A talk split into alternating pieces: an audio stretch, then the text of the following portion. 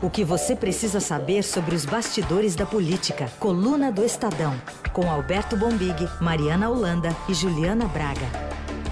Bombig, bom dia. Bom dia. E lá de Brasília a gente já dá bom dia também para Mariana Holanda. Tudo bem, Mari? Bom dia, pessoal.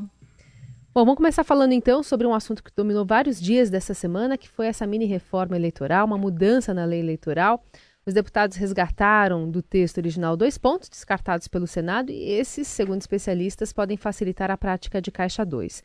E aí, ao longo da semana, a gente viu, por exemplo, a senadora Simone Tebet, presidente da CCJ, lá da casa, na terça-feira, classificando essa mudança na lei eleitoral como um retrocesso. Depois da renovação eleitoral de mais de 60% dos parlamentares, vem um projeto desse que mancha a nossa imagem e põe por terra todo o trabalho que nós estamos tendo em relação à transparência, à fiscalização, ao controle do dinheiro público. Eu acho que esse assunto tem que morrer.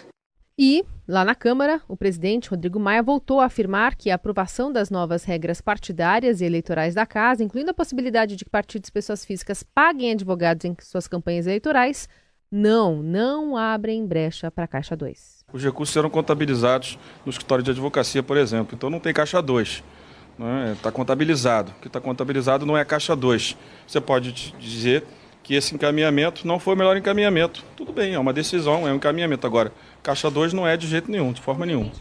E agora está na mão de quem? Bom Big. Na mão da Câmara, né? Na mão da Câmara. É isso, né, Mari? Tá na mão da Câmara agora, né? Porque o presidente pode até vetar, mas pode abrir uma crise grande no Congresso, não, Mari? Não, uma, desculpa, a Câmara já, já votou. Não, eu tô... Sim, sim. Isso, na mão, do, mão do presidente. presidente. É porque a Câmara depois Câmara. pode derrubar o veto, né? É, exatamente. Na outra exatamente. ponta, né? Ainda falta o, o presidente. Né? A Simone Tebet foi ligeira, né? Na, na, a batata quente chegou lá, ela rapidinho sentiu a pressão, jogou de volta para o Rodrigo. O Rodrigo, aí seguindo um pouco nessa linha do que ele está dizendo, né? É, é, bancando o projeto. É... Não foi uma semana bacana para o Rodrigo Maia nesse sentido, né? O Rodrigo foi bem criticado por esse projeto, né? Inclusive, uma forte reação nas redes bolsonaristas contra ele. Chegou a estar tá ontem, anteontem, como trend topics aí do Twitter, é... as críticas ao Rodrigo, que é sempre um, um ponto de atrito, né? Na, na, trajetória dele na presidência da Câmara, essa base bolsonarista. Uhum. Saber da Mariana, então, a repercussão toda em Brasília e se está mais para veto, ou pelo menos parcial do presidente, que sobrou para ele, né? Num momento de relação que é desgastada com o Congresso, né, Mariana? É, mais uma vez o Bolsonaro fica nessa entre a cruz e a espada, né, que o pessoal gosta de falar. Ele, esse projeto teve uma repercussão tão grande que o Senado teve que recuar e mudou o texto completamente. Eles vetaram praticamente todos os artigos que tinham sido feitos na Câmara e mudou de volta para a Câmara. Como o texto é inicialmente de lá, a Câmara desfez é, todo o trabalho, com exceção de quatro pontos, e agora falta a sanção do presidente Jair Bolsonaro. Então, mais uma vez, voltou aquela campanha nos Trending Topics, veta, veta presidente, veta tudo, em que aquele, uh, aquela base mais radical do presidente está pedindo que ele vete tudo. Só que aí, como eu conversei ontem com alguns parlamentares do PSL, tem uma ala que, assim como nas redes sociais, está pedindo, querendo que ele vete tudo, que é um absurdo a lei, que abre brecha para a Caixa 2 e de fato abre, enquanto outra ala é um pouco mais pragmática e fala: olha, a gente pode achar ruim o conteúdo, a gente votou contra, mas democracia é isso. Não tem como a gente contestar é, legalmente esse texto, tem diversas interpretações, mas ele foi legitimamente aprovado aqui na Câmara. E a gente pedir que o presidente vete o texto é até meio injusto com ele, porque vai colocar ele numa situação ainda mais difícil com o Congresso mais uma vez. A gente lembra de toda aquela celeuma em torno do, do projeto de abuso de autoridade, como foi difícil, como ele demorou para definir os pontos. Então agora é isso, ele vai estar numa nova fase de, é, de escolha de Sofia, né? Pois é, mas é, essa, essa tensão com o Congresso parece agora já transcorridos aí quase 10 meses do governo Bolsonaro, parece que vai ser uma dinâmica hum. eterna, né? Um do, ciclo, né? É, não, ela não vai mudar, né? É, e é engraçado, você falou aí o, o PSL falando isso é da democracia, né? É, é uma, uma fala que tem valores hoje em dia, né? Muito. Explicar o que é democracia para... Vindo de quem vem, né? Vindo, principalmente de, de, alguns setores do PSL. Mas é de fato é isso. O, é, o presidente tem que entender que tudo bem, ele tem o direito a veto de uns pontos, mas simplesmente pegar tudo que o Congresso fez, amassar e jogar no lixo, não, não vai progredir nessa relação, né? Uma relação que está que tá cada vez mais tensa e que ontem atingiu um ponto de tensão enorme com essa ação da PF que mirou o Bezerra, né? o líder do governo no Senado, do MDB, Fernando Bezerra Coelho, senador do MDB é de Pernambuco. É, é, de novo, e aí mais uma vez a gente, a gente falando aqui dessa base bolsonarista, da pressão da base bolsonarista, muita gente dizendo, tá vendo, Bolsonaro não tinha nada que colocar como líder, e se aliar no Congresso com quem foi, foi do governo Dilma, foi do governo Temer, com a velha política, como se é, é, até agora o bom andamento das questões do governo no Senado não tivesse nada a ver com Fernando Bezerra Coelho, né? Então, quer dizer, é uma coisa complexa. É, há um, um entorno do presidente que, que acha que o, que o Congresso é descartável e que todo mundo que não sejam os parlamentares alinhados com, com, com esse pensamento mais raiz assim do bolsonarismo podem ser descartados. Né? Então, Rodrigo Maia, Fernando Bezerra Coelho e tantos outros. Né? Não é assim. Né? Não é assim. Dessa forma, o governo não vai andar, vai continuar patinando em muitos temas. E é, é importante observar que, neste momento, a bola está com o Senado. Senado tem para analisar a indicação de Augusto Aras, reforma da Previdência e a provável, né, já indicação, informalmente já feita, indicação de, de Eduardo Bolsonaro para a Embaixada de Washington. Então, é, essa tensão bolsonarismo versus Congresso não vai ser boa para, para o país. E essa outra escolha de Sofia, que é manter ou não o senador na liderança do governo? Então, é, é, essa é uma questão que, assim, primeiro, o, o, o, o, Planalto tem que ter o. Quem tem que ter o pulso dessa mudança é o Planalto, né? Não é simples você ir lá trocar. Primeiro, você passa um sinal para todos os parlamentares de que é um governo muito suscetível à pressão de redes sociais e opinião pública, né? O Fernando Bezerra Coelho tem trânsito muito bom. Eu, se eu estiver enganado, se tiver mudado ao longo dos últimos dias, a Mari que me corrige, porque obviamente ela está lá todo dia conversando com eles, tomando pulso. Mas até onde a gente sabe na, na coluna, ele tem um trânsito muito bom, os parlamentares. A gente chegou a publicar uma época na coluna dizendo o seguinte: olha, você lembra, Mari, de uma nota que dizia assim: era um, um, um senador ou um parlamentar dizendo assim: olha, vou votar isso aqui com o governo em respeito ao Fernando Bezerra Coelho, que me pediu. Senão eu não votaria. Tinha uma coisa, você lembra? Tinha uma coisa desse nível? Tinha, é verdade. Agora eu não estou lembrando exatamente qual era o ponto, mas o, a verdade é essa, que o Bezerro tem um trânsito e uma experiência é, que é inigualável lá dentro do Senado, né? Até por ele já ter participado de governos anteriores. E eu estava conversando também com alguns parlamentares ontem, falando assim, tá, e se ele for, se, se for eventualmente substituído, quem que tem esse perfil de, de conseguir dialogar com todo mundo, conseguir é, esse perfil habilidoso, digamos. E não tem, não tem. Dentro do PSL não tem, é, de algum outro partido que possa somar mais. Até tem alguns nomes, mas ninguém se encaixa tão bem quanto o Bezerra se encaixa. E você tem, por outro lado, essa questão mais moral da Polícia Federal que põe o governo numa super saia justa, né?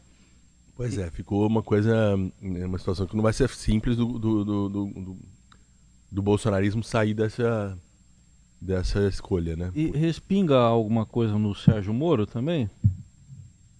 Ah, sim, tem é, muita né? gente entendendo que, que, que isso. Aí que tá. É, é, há uma interpretação de que é uma, uma reação das forças lavajatistas, né, que tem o ministro Sérgio Moro como símbolo e também como, como chefe, né, chefe. chefe da Polícia Federal, e o ministro Barroso. Então, mas vocês mesmo publicaram que a, a, na coluna do Estadão que foi entre março, entre maio e junho que foi feito esse pedido. O pedido, sim. Foi antes do o, todo com. O pedido foi, foi antes. Não dá para falar, é uma reação da Polícia Federal. A por essa cronologia. Mas o Valeixo voltou ontem de férias. É, voltou. E se, é, então. é, bom. E tem autorização, tem o time, né? É. O, o, o, a, mas a própria coluna também diz o seguinte, que, que essa fonte reconhece que o time é muito ruim, né? É, né? Então se você reconhece que o time é ruim, você podia ter, ter parado também, né? é porque ontem, pelo menos o que a gente viu de apuração, era de que a ideia era não falar nada sobre a volta do Valeixo, ele ia permanecer no cargo, mas assim, sem comentar nada, sem falar muito, para não gerar justamente essa queda de braço, né? já que o presidente acirrou os ânimos entre a Polícia Federal e o próprio ministro Moro há, há um tempo atrás. Aí quando a gente vê, tem uma operação da Polícia Federal lá dentro do Senado. É, e, o, e, o, ministro Moro, é, de fato, é, sabe, ele sabe usar o prestígio dele, né? Ele sabe usar o prestígio dele. Né? Ele vai lançar esse pacote anticrime. A gente está até dando na coluna que agora a data oficial do lançamento da campanha publicitária ficou para o dia 2 de outubro. Vai ter umas peças aí, ao que se parece, bem agressivas do ponto de vista da, da, da, do marketing da publicidade, né? É, tratando casos da vida real, mostrando a importância de se aprovar um pacote anticrime. Ou seja, é você usar a pressão da opinião pública para pressionar o Congresso, que uhum. de fato, nesse caso, tá andando, não tem a menor boa vontade com o pacote do Moro. Acho que se o pacote viesse lá com o nosso nome, e talvez ele tivesse mais, Sim, mais boa vontade. Mas quando alguns parlamentares olham, é, Sérgio Moro, ah, agora não podemos esquecer também que, que é, alguns que não gostam do Moro não, não gostam por razões erradas, né? Não gostam porque o Moro, de fato, botou, botou muito político na cadeia. Vamos ouvir aqui uma, um trechinho de uma entrevista que a gente pegou aqui com o deputado Fábio Trade, do PSD do Mato Grosso do Sul, sobre esse grupo de trabalho da Câmara dos Deputados que está analisando o pacote anticrime do ministro Sérgio Moro e aprovou ontem a proposta que cria a figura do juiz de garantia. E aí, entre as atribuições deles estão a supervisão das investigações, a garantia da legalidade do processo e do cumprimento dos direitos dos suspeitos ou réus. Os colegas aqui também compartilham comigo um sentimento, às vezes, não diria de constrangimento, mas às vezes de desconforto quando nós discordamos de algumas opiniões do ministro Moro. Não é fácil discordar do ministro Moro. Isso é para poucos. Porque o ministro Moro é uma usina de emoções, é uma usina emocional. Ele encarna hoje é, valores que também nós queremos consolidar e fortalecer. Mas existem situações em que eu me permito dizer, o ministro Moro, tecnicamente, não está com a melhor razão jurídica. Então, nós ficamos no seguinte dilema: temos a liberdade de discordar dele? Podemos fazê-lo? Porque, caso contrário, nós vamos aqui, enquanto parlamento, ficar sempre com o tição, quer dizer, com aquela ameaça. Faça como o ministro Moro, porque caso contrário, a opinião pública vai te açoitar e a independência do parlamento fica comprometida. Quase uma Itaipu, hein, Mari? É, well. é, assim, é bom lembrar que o TRAD, por exemplo, ele não é do PSOL, não é do PCdoB, não é do Exatamente. PT, não faz parte da oposição. Ele é do PSD, que é um partido que votou em peso para o COAF, por exemplo, continuar com o Moro.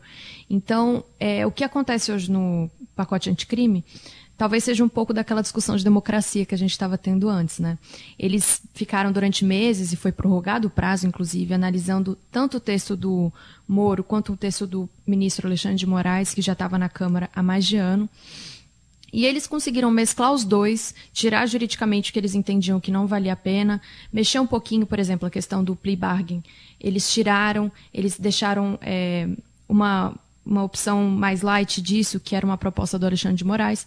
Então, eles estão analisando isso tecnicamente e chegaram a um consenso, depois de meses, partidos do deputados do PSOL, do PCdoB, do PSD, do PRB, é, enfim, do centro, ali centro-direita, esquerda, mais à esquerda, eles todos chegaram a um consenso. Só quem está discordando é, desse texto que está saindo do grupo de trabalho são as pessoas que são muito mais alinhadas ao Moro, como o capitão Augusto, que foi o relator do projeto lá dentro, que está tendo derrotas sucessivas, e os governistas que estão lá dentro.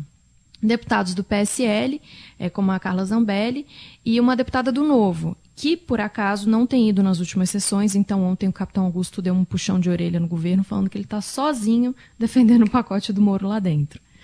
Pois é, mas eu queria entender esse usina de emoções é bem bonito, bonito né? Ah, ele é do agronegócio, não é o Trad? Me é, parece é, que sim. É, ele é filho, sim. acho que ele é filho do Nelson Ah, filho Trad. do Nelson Trad, é, então é, do, é. Tem, tem a ver, usina com, é, com, com, com, que ele... Uma usina de emoções. Mas é verdade, tudo que envolve o Moro vira, de fato, uma usina de emoções, né? Mobiliza, é puxão de orelha... Por isso que ele foi chamado para o governo também, né? É, para o bem e para, para o mal. Bem e para o mal, é. Para o bem e para o mal. E, e com popularidade alta para desespero do presidente em alguns casos porque vai ser. Não consegue. O Moro, se, se há um ministro. É, ninguém é indemissível, obviamente, né? Não. Mas se há um ministro difícil de se mandar embora, é o Moro, né? É mais popular que o presidente, né? Essa exatamente. última pesquisa exatamente. mostrou Esse isso. é o ponto, né? Esse é o ponto. Acho que o Nelsinho ali abriu o coração dele, né? Pô, mas não pode falar mal, não pode discordar. Olha, é difícil, viu? Difícil. Estando, estando onde ele está. Se estivesse no pessoal, estivesse no PT, aí é o contrário. Não sim, pode falar bem. Sim Sim, não, não exatamente. pode. Não, todo esse contexto faz todo sentido. E tem. A vida não está fácil no Senado nem na Câmara, como a gente já retratou no primeiro bloco. E tem mais um componente nisso tudo que envolve diretamente o líder do PSL e o filho do presidente. Só isso. Pronto, falei. Inicialmente, eu também pensei em deixar eh, o PSL, mas depois, eh, amadurecendo a situação, vimos que eu e as duas senadoras é que estamos certos. Que quem, se alguém tivesse que deixar o PSL, que fosse eh, o Flávio. Tentamos segurar a senadora Selma conosco, entretanto, ela tomou uma decisão dizendo que não seria mais possível a convivência com Flávio no partido e ela deixou o partido e foi para o Podemos. Quem perdeu com isso foi o PSL.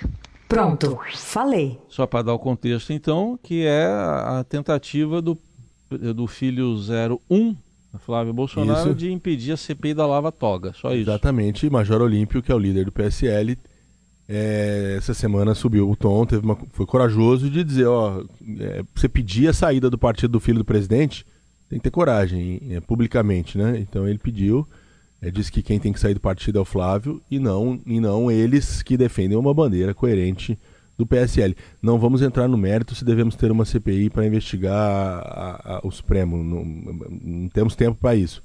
Aliás, já falamos disso em outra oportunidade. Agora, que de fato essa era uma bandeira de campanha do PSL, era.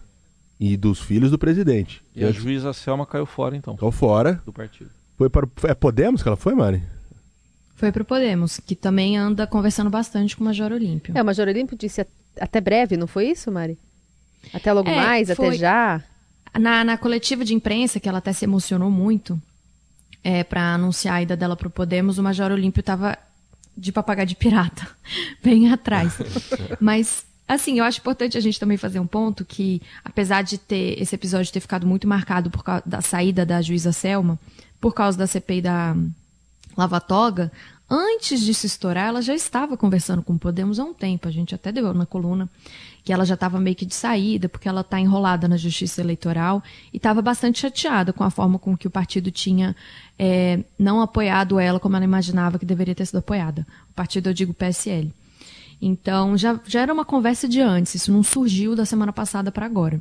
Mas, de fato, ela concretizou nesse episódio, que diz que brigou com o Flávio, já ao, ao é, os, as pessoas mais próximas ao Flávio dizem que isso nunca aconteceu, que essa briga nunca aconteceu. Ele, de fato, é uma pessoa muito educada, mas a gente nunca vai saber, né? Se de fato teve briga, como é que foi.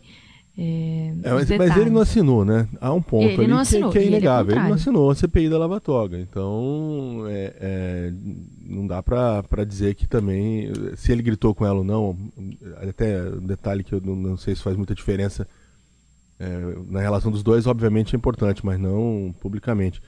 É, ele, ele não assinou e é um indicativo de que a família, o presidente, o filho do 01 do presidente, não quer a CPI da Lava Toga, contrariando o que eles vinham dizendo, né?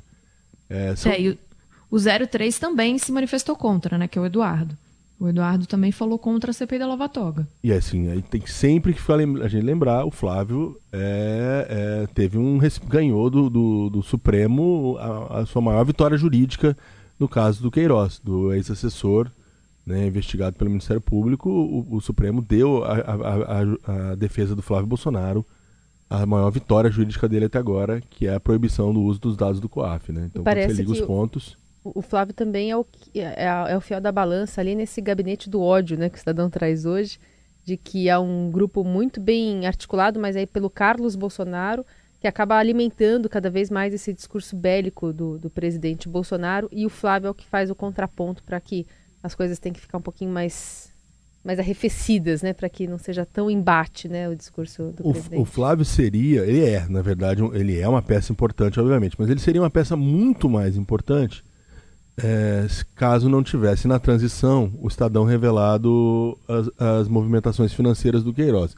Então ele chegou, chegou a Brasília um pouco numa situação ali de, de apreensão, né? É, agora, ele, agora, com essa decisão do STF, ele vai soltando mais, né? É, Você percebe que ele tem é. mais, tá tendo mais desenvoltura nessa articulação Mas nesse caso do gabinete do ódio, parece que ele tem perdido as paradas, né? É. Porque o Bolsonaro.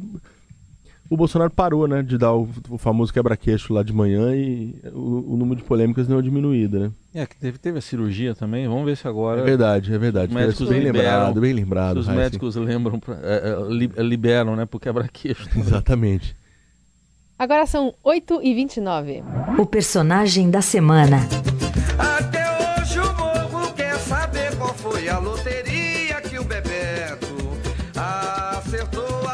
Estou usando uma música, música do fundo de quintal. Sensacional. Porque os funcionários eh, da liderança do PT ganharam só isso, mega, o um bolão da Mega Sena, Isso. 120 milhões de reais. E aí a gente separou um trechinho de um, um- uma conversa ali lá no, no plenário da Câmara entre os deputados Kim, Kim Kataguiri, presidente da casa Rodrigo Maia, e o Eliel Machado comentando sobre essa vitória do PT.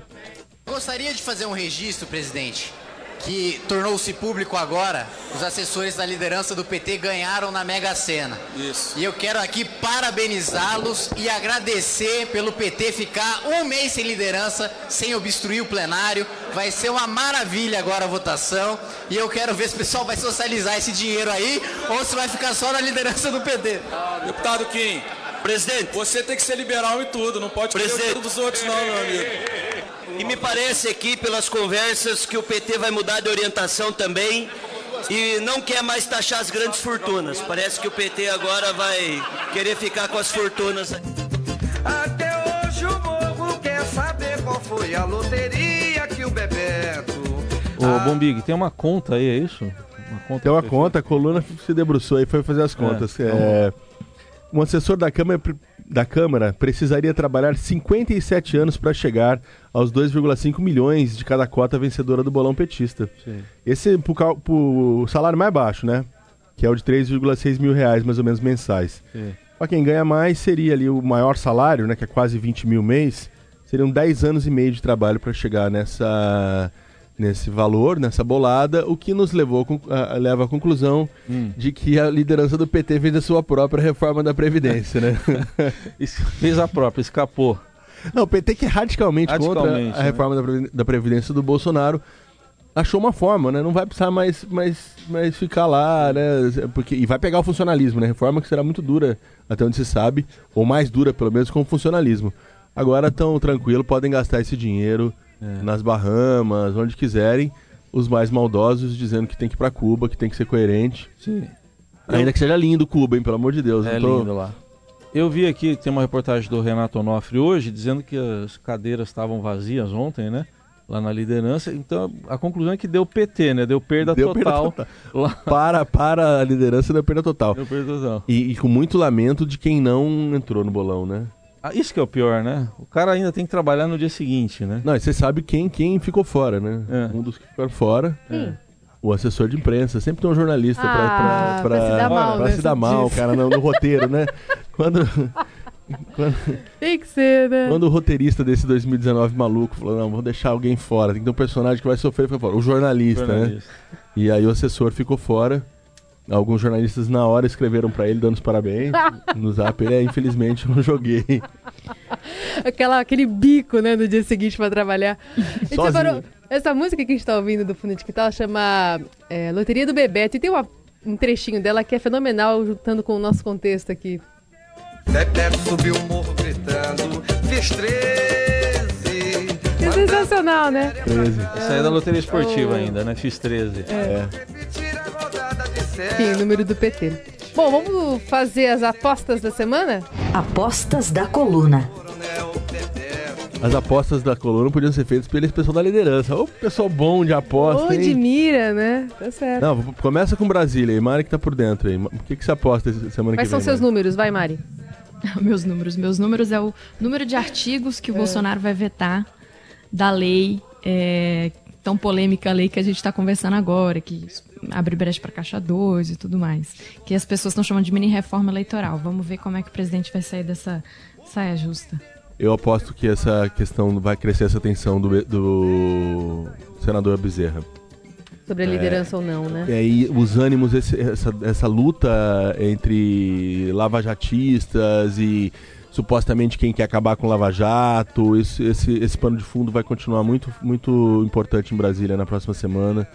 É, podendo até botar sob risco algumas é, coisas importantes para o país. Então vai ser uma mega semana. Mega semana. Tá bom. Pra quem não tem Mega Sena, vai de Mega Semana, que começa bem na sexta, bem, bem na segunda bem cedinho e termina na sexta bem tarde. Essa é a Mega Semana do Trabalhador Brasileiro, a qual os nossos petistas felizardos estão fora a partir de agora. Vão curtir a vida doidado.